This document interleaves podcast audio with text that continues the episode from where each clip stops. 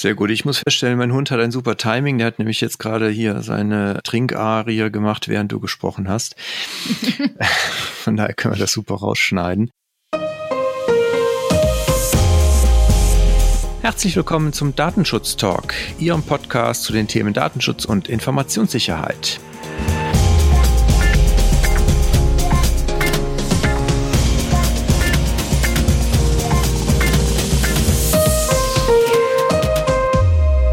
Heute ist Freitag, ganz große Überraschung. Und es ist der fünfte zweite. Wie immer haben wir unseren Deckel hier um 10 Uhr drauf gemacht. Mein Name ist Heiko Gossen und bei mir virtuell ist meine Kollegin Laura Droschinski. Schönen guten Morgen. Hallo Laura.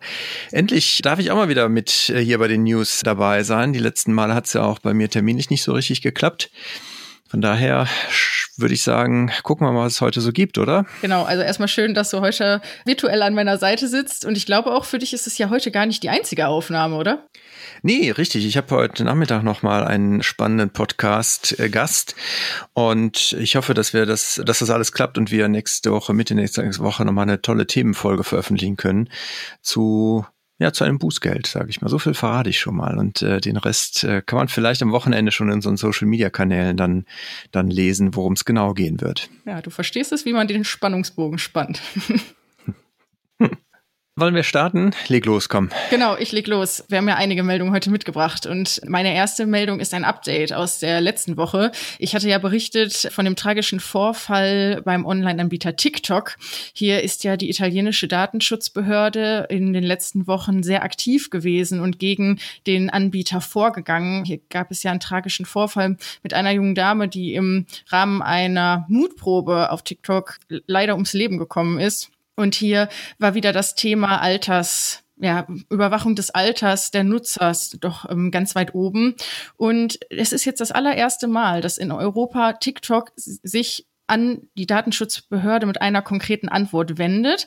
Denn hier wurde jetzt wirklich zugesagt, dass ja zukünftig es Alterskontrollen in Italien geben wird und auch Nutzer unter 13 Jahren ja dort entfernt werden, beziehungsweise denen den Zugang zu ihrem Konto verwehrt wird. Auf jeden Fall spannend. Ähm, auch spannend, dass es sich jetzt auf Italien begrenzt. Hier auf jeden Fall müssen wir mal die nächsten Wochen schauen, ob das nicht hier auch in dem ein oder anderen Land noch weiter ja, verbreitet wird. TikTok hat auf jeden Fall auch geäußert, dass das Alter von aktiven Nutzern in Zukunft wohl verstärkt mit künstlicher Intelligenz zu kontrollieren sein wird. Ja, hoffen wir mal, dass das dann auch den gewünschten Erfolg bringt. Ja, ist echt eine, eine interessante Sache, zumal ja, wenn jetzt, also erstmal finde ich ganz interessant, dass das funktioniert hat, dass Italien jetzt hier quasi als äh, nicht, eigentlich nicht zuständige Aufsichtsbehörde, aber dann doch Erfolg gehabt hat mit ihrer Maßnahme. Und das andere ist natürlich jetzt nochmal spannend zu beobachten, auch wie andere Landesbehörden im Zweifelsfall damit umgehen und nachher in der Umsetzung natürlich auch nochmal, ob TikTok es denn hinkriegt. In den äh, verschiedenen Ländern gibt es ja unterschiedliche Schwellwerte, ab welchem Alter Jugendliche und Kinder einwilligen dürfen, ob die denn dann auch in jedem Land spezifisch umgesetzt werden. Ja, genau richtig.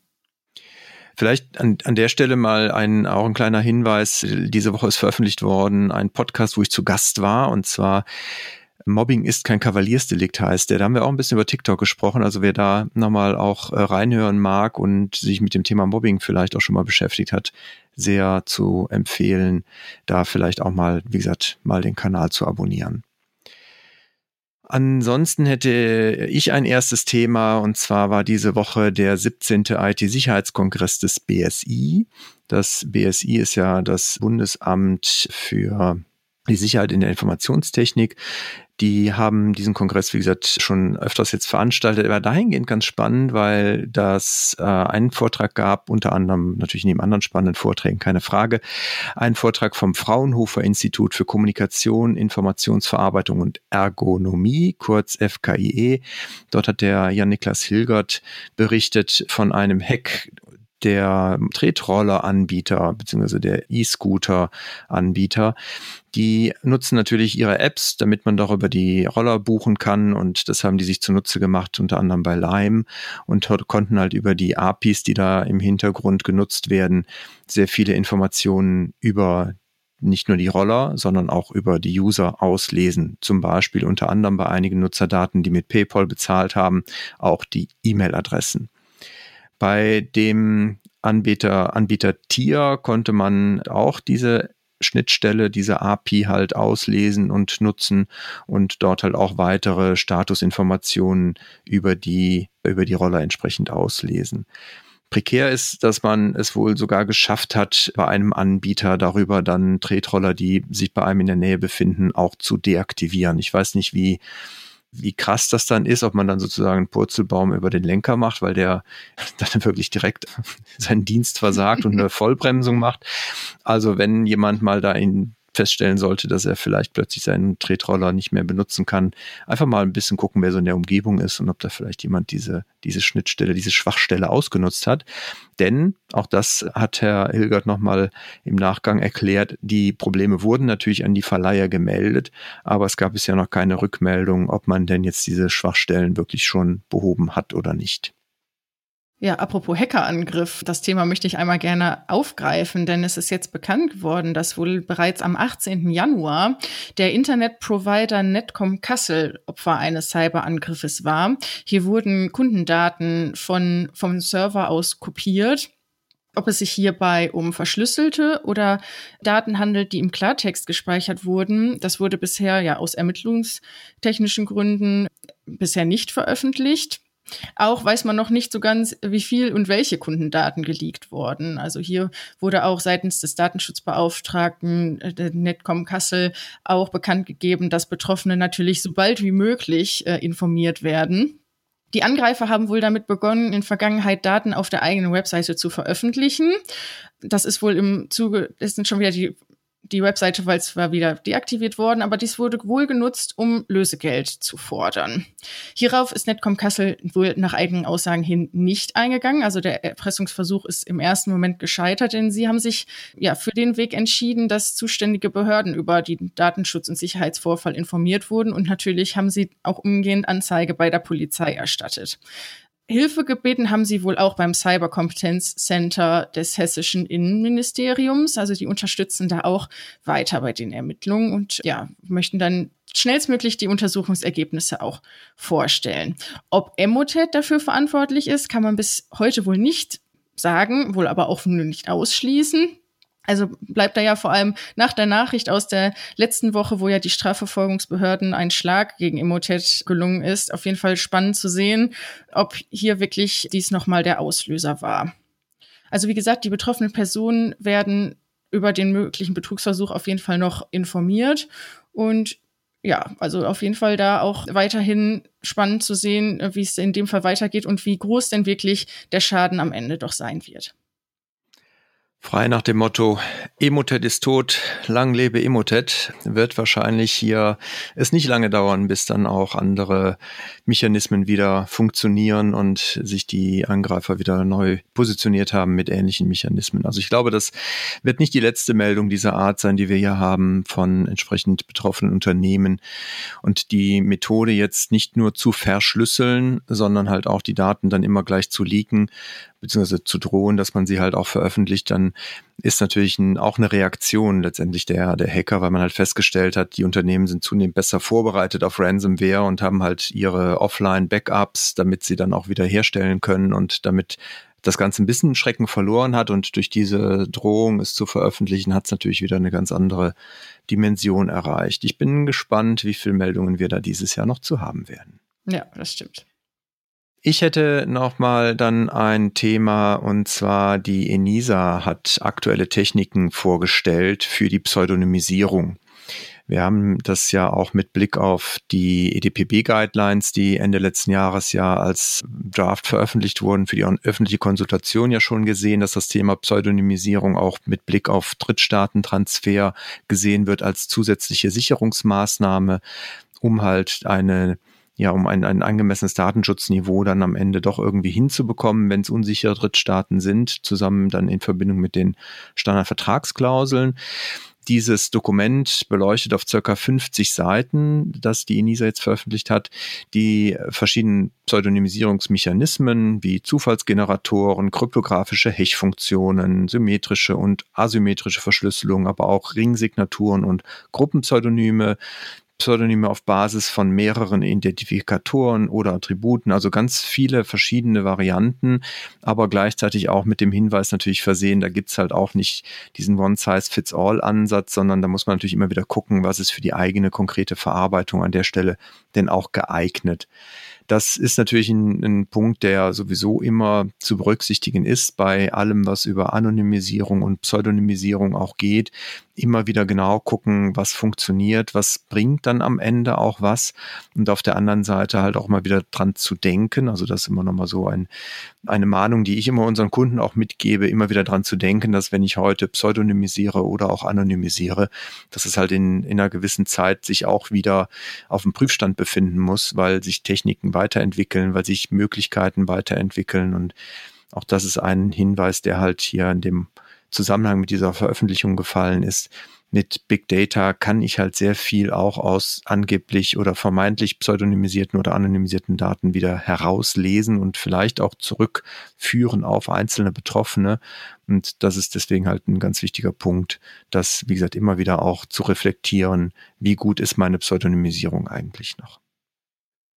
Ja, apropos dran denken und Drittlandstransfer. Ich habe vielleicht in dem Zusammenhang noch die Information für unsere Zuhörer. Ich weiß gar nicht, ob wir es in den letzten Wochen schon mal aufgegriffen haben in der ein oder anderen Folge, nämlich, dass auch das LDI NRW nochmal das Handels- und Zusammenarbeitsabkommen aus Datenschutzsicht im Zuge des Brexit nochmal zusammengefasst hat auf der Webseite. Also wer sich da interessiert, lohnt ein Blick auf die Homepage wie wir ja wissen, ist ja eine Frist von vier Monaten beziehungsweise sechs Monaten festgelegt worden, in der das Vereinigte Königreich Großbritannien und Nordirland eben nicht als Drittland angesehen werden und somit die Datenübermittlung einfacher sich darstellt. Aber ne, mit Zug auf dran denken, das sollten wir auf jeden Fall im Hinterkopf behalten, wie es denn da so Mitte im Jahr weitergeht. Ich hätte noch einen Datenschutzvorfall. Zumindest berichtet das die internationale Seite safetydetectives.com in ihrem Blog und zwar einen Vorfall bei der Firma Social Arc. Die sammeln wohl aus verschiedenen Social-Media-Plattformen Datensätze und hier gab es wohl einen Vorfall, wo 300 Millionen Social-Media-Accounts geleakt wurden, also Daten aus diesen Accounts von Facebook, von Instagram und von LinkedIn gab es wohl hier Daten, die davon betroffen sind. Und da muss man jetzt natürlich nochmal schauen, also es ist nicht genau erkennbar gewesen für mich jetzt, welch, aus welchen Ländern die Betroffenen hier kommen, dass sich um eine chinesische Firma handelt, handelt, kann man natürlich auch vermuten, dass es vielleicht sich auch primär um Betroffene dann aus, diesen, aus diesem Land oder aus asiatischen Ländern handelt, aber grundsätzlich halt vielleicht auch da nochmal eine gewisse Wachsamkeit und Achtsamkeit darauf, welche Daten man denn veröffentlicht hat auf den Social Media Plattformen und gegebenenfalls auch da nochmal, wie gesagt, das eine oder andere reflektieren. Kann ich auch immer nur wieder zu anhalten, natürlich immer wieder zu gucken, welche Daten hat man da eingestellt, welche sind auf öffentlich eingestellt und welche sind dann vielleicht nur für den Freundeskreis zu sehen. Den äh, Link zu der Meldung werden wir auf jeden Fall auch in die Show Notes packen. Da kann man dann vielleicht auch selber nochmal gucken, weil da ist auch aufgelistet, welche Datenfelder halt von den einzelnen Accounts dann hier veröffentlicht wurden. Ja, wir haben auch heute zwei Urteile aus der Vergangenheit wieder mitgebracht. Heiko, möchtest du vielleicht starten mit dem Urteil aus Lüneburg? Ja, sehr gerne, weil es ist ein spannendes Urteil, nämlich hier hat ein äh, Bank eine Überziehung, eine Kontoüberziehung an die Schufa gemeldet. So an sich erstmal kein unübliches Vorgehen. Allerdings dahinter muss man mal betrachten, es war hier, es handelt sich um eine äh, Überziehung des Kontos um 20 Euro, sage und schreibe 20 Euro und das Ganze halt auch ohne vorherige Mahnung an den Betroffenen.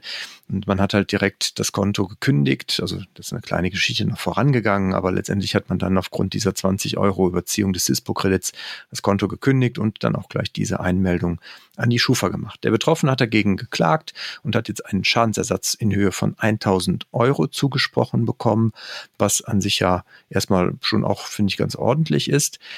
Der Fall zeigt aus meiner Sicht jetzt zwei Dinge. Einerseits, wie gesagt, wie schnell mitunter so eine Einmeldung bei der Schufa passieren kann, sollte man natürlich immer wieder vorsichtig sein, wenn man überzieht, ohne dass das halt im Dispo-Rahmen vorgesehen ist.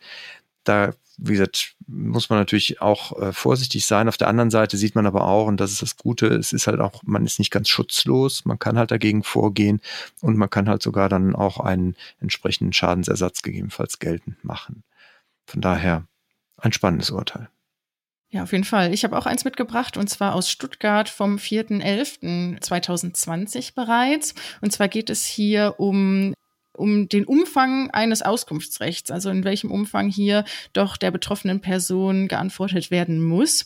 Hier haben in der vergangenen Woche die Rechtsanwälte Beckmann und Norder nämlich über das Urteil kurz berichtet, denn es ist ja so, dass gemäß Artikel 15 der DSGVO alle betroffenen Personen ein Recht auf Auskunft haben und gemäß Absatz 3 auch einen Anspruch auf Kopie der Daten.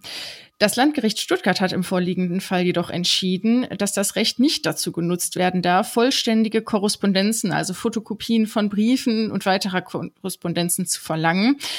Ja, es ist ein gutes Urteil für große Unternehmen, die halt ja teilweise ja sogar viele Millionen Kunden haben denn ja, das, dieses Urteil beugt auf jeden Fall den Rechtsmissbrauch vor, weil ich glaube, man kann sich gar nicht vorstellen, in welchem Umfang denn da Korrespondenz raussortiert werden müsste, äh, wenn es denn die Möglichkeit gäbe. Ja, ich hatte eigentlich vor mir, das Urteil nochmal im Volltext anzusehen, ist leider nicht abrufbar. Jedoch äh, halte ich das gerne mal im Blick und würde da auch nochmal zum späteren Zeitpunkt zu berichten, wenn man da weitere Details zu hat. Ja, das Urteil bestätigt eigentlich nochmal das, was ich auch immer sage, dass das Auskunftsrecht natürlich nicht dazu dienen soll, um halt letztendlich die eigenen, ja, ich sag mal, so die, das eigene Backup zu ersetzen und dann von Unternehmen nachher nochmal im Nachgang das alles nochmal zu bekommen, was man eigentlich hätte sich selber schon mal ablegen und irgendwo auch aufbewahren können. Von daher finde ich aus meiner Sicht ganz persönlich geht das, geht das in die richtige Richtung. Dass aber auf der anderen Seite Gerichte auch nicht immer alles richtig machen, zeigt jetzt eine Entscheidung des Oberverwaltungsgerichts Münster. Und zwar hat das hier dem Fuß Profifußballspieler Christoph M. Recht gegeben, der gesagt hat, das Amtsgericht Düsseldorf hätte in seiner Pressemitteilung nicht ganz so weit gehen dürfen, nämlich hier nicht nur seinen Namen und äh, durchaus ein paar Sachen der Anklageerhebung und den Tatvorwurf zu umreißen. Hier ging es, soweit ich das richtig in Erinnerung habe, vor allen Dingen auch um ja, ich sag mal, den Kontext des, des sexuellen Gewalt gegen Kinder und so.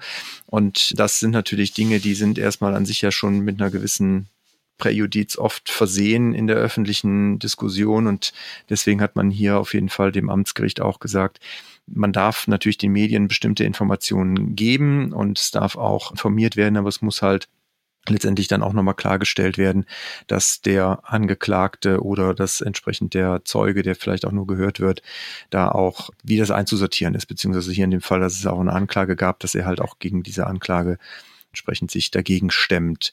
Das sind Dinge, die sollten dann auch klargestellt werden. An dieser Stelle möchte ich auch ganz herzlich mal äh, Stefan Hessel danken, der uns auf Twitter regelmäßig auch auf aktuelle Urteile und Meldungen aufmerksam macht. Das ist natürlich immer das eine oder andere auch nochmal Spannende dabei, was bei den ganzen News, die wir schon versuchen auch zu monitoren und zu verfolgen, äh, schon sehr hilfreich ist, da auch nochmal so so ein Link zu haben. Von daher ganz herzlichen Dank auch in diese Richtung mal. Genau, jetzt komme ich zu unserem Top-Thema, nämlich Facebook und die dazugehörigen Datenschutzhinweise. Wir haben ja schon in Vergangenheit darüber berichtet, dass Apple sich zum Ziel gemacht hat, dass die eigenen Kunden wieder die volle Entscheidungshoheit über ihre Daten bekommen und im Zuge dessen alle App-Entwickler dazu verpflichtet hat, Erlaubnisse zu Datensammlungen bei den betroffenen Personen einzuholen. Facebook reagiert nun darauf und wird wohl zukünftig die eigenen Nutzer des, der Plattform informieren mit ja, bildschirmfüllenden Informationshinweisen und darum bitten, dass auch zukünftig Daten an Instagram etc. weitergegeben werden, aber auch eine entsprechende Tracking-Erlaubnis durch die betroffenen Personen gegeben wird. Facebook kritisiert nämlich, dass durch Apples Vorstoß insbesondere kleinere und mittlere Unternehmen geschädigt werden können, die ganz besonders auf die Werbung auf Online-Netzwerken angewiesen sind. Und ja, Facebook natürlich es wundert einen nicht, davon ausgehen wird, dass auch die ein oder andere Zustimmung verweigert werden kann. Deswegen ja, holen die da jetzt zum Rundumschlag aus, wahrscheinlich in der Hoffnung, dass der ein oder andere einfach weiterklickt und sagt, das ist so für mich in Ordnung. Also sind wir mal gespannt, ob da Facebook weiterhin an seinem Geschäftsmodell festhält, nämlich dass ja das Versprechen an die Werbekunden geht, präzise Werbung zu, schalten zu können und auch die gewünschten Zielgruppen ansprechen zu können. Mal sehen, ob das denn den gewünschten Effekt erzielt. Ja, ist natürlich auch total selbstlos von Facebook hier für die Interessen der KMUs einzutreten, damit die sind ihre Produkte auch an den richtigen Mann und an die richtige Frau bringen können. Es hat mit Sicherheit überhaupt nichts damit zu tun, dass sie dann vielleicht ein bisschen weniger Geld verdienen könnten. Auf gar keinen Fall. ein Schelm, wer Böses denkt. Ich hätte noch eine Meldung zu einem Bußgeld, und zwar die französische Datenschutzaufsichtsbehörde in meinem Sprachgebrauch auch gerne mal kurz Knill genannt oder Zenil. Manche sprechen es halt auch so aus. Die haben auf jeden Fall ein Bußgeld verhängt, und zwar ein geteiltes Bußgeld, nenne ich es mal, gegen einen Verantwortlichen und gegen einen Auftragsverarbeiter für den gleichen Vorfall.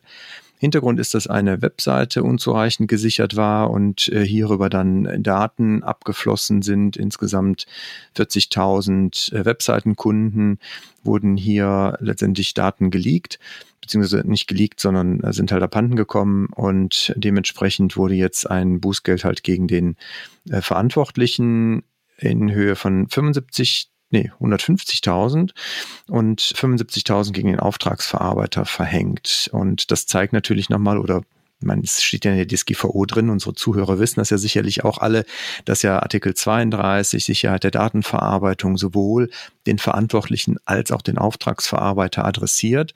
Und hier kann man dann schön sehen, dass halt das auch dann am Ende von beiden wahrgenommen werden muss, beide eine Verantwortung tragen dafür, dass die Sicherheit gegeben ist. Und wenn es nicht eingehalten wird, dann können halt auch beide einen Teil des Bußgelds kassieren.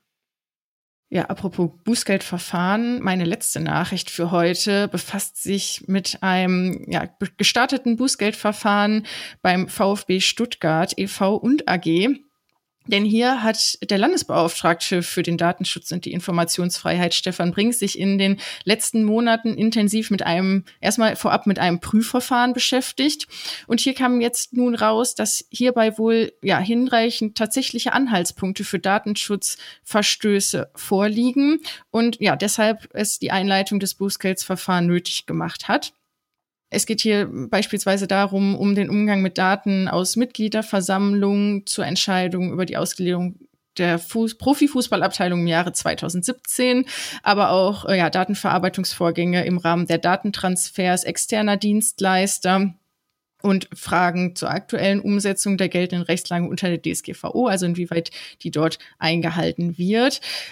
Der VfB Stuttgart hat aber bereits schon ganz besonders betont, dass sie die bisherigen Aufklärungsmaßnahmen auch unterstützen werden und äh, weiterhin kooperationsbereit sind.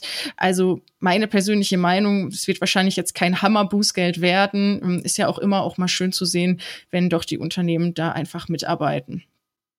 Ja, schauen wir mal, ob das, äh, also ich meine auch andere Unternehmen, die jetzt so Bußgeld, also selbst H&M, die ja die 35 Millionen, glaube ich, auch akzeptiert haben, die haben ja am Ende auch bestätigt bekommen, dass sie mitgearbeitet haben und das unterstützt haben. Es ist trotzdem ein ganz ordentliches Bußgeld geworden. Von daher schauen wir mal, oder? Schauen wir mal, wir können ja vielleicht drauf wetten. ja. Wir nehmen noch, äh, wir nehmen noch Wetten entgegen, genau. Ja, ich äh, wäre damit durch, Laura. Wie sieht's bei dir aus? Hast du noch was? Nee, ich habe nichts mehr. War gerade meine letzte Nachricht. Okay, wunderbar. Ja, dann äh, ganz herzlichen Dank. Hier nochmal vielleicht, wie gesagt, äh, kurzer Hinweis und Teaser auf die Themenfolge, die wir nächste Woche, Mitte der Woche veröffentlichen werden. Und äh, wer unser Gast ist, das werde ich dann am Wochenende vielleicht schon mal, schon mal durchsickern lassen über die Social Media Kanäle. Auch die sind hoffentlich hinreichend bekannt. Ich sage es trotzdem nochmal für alle unsere neuen Zuhörer. Einmal auf Twitter sind wir unter ds-talk zu finden und auf Instagram natürlich unter Datenschutztalk-podcast. Und wer uns kontaktieren will, darf uns auch gerne eine E-Mail schreiben an datenschutztalk.migosense.de. Wir äh, freuen uns immer und dem wäre jetzt, glaube ich, erstmal nichts mehr hinzuzufügen, Laura, oder hast du noch wichtige Hinweise für unsere Zuhörer? Nee, das war genauso richtig. Sehr gut. Dann danke dir, Laura. Sehr gerne. Und Ihnen wünschen wir schon mal ein schönes Wochenende. Bleiben Sie uns gewogen und auf bald. Bis bald.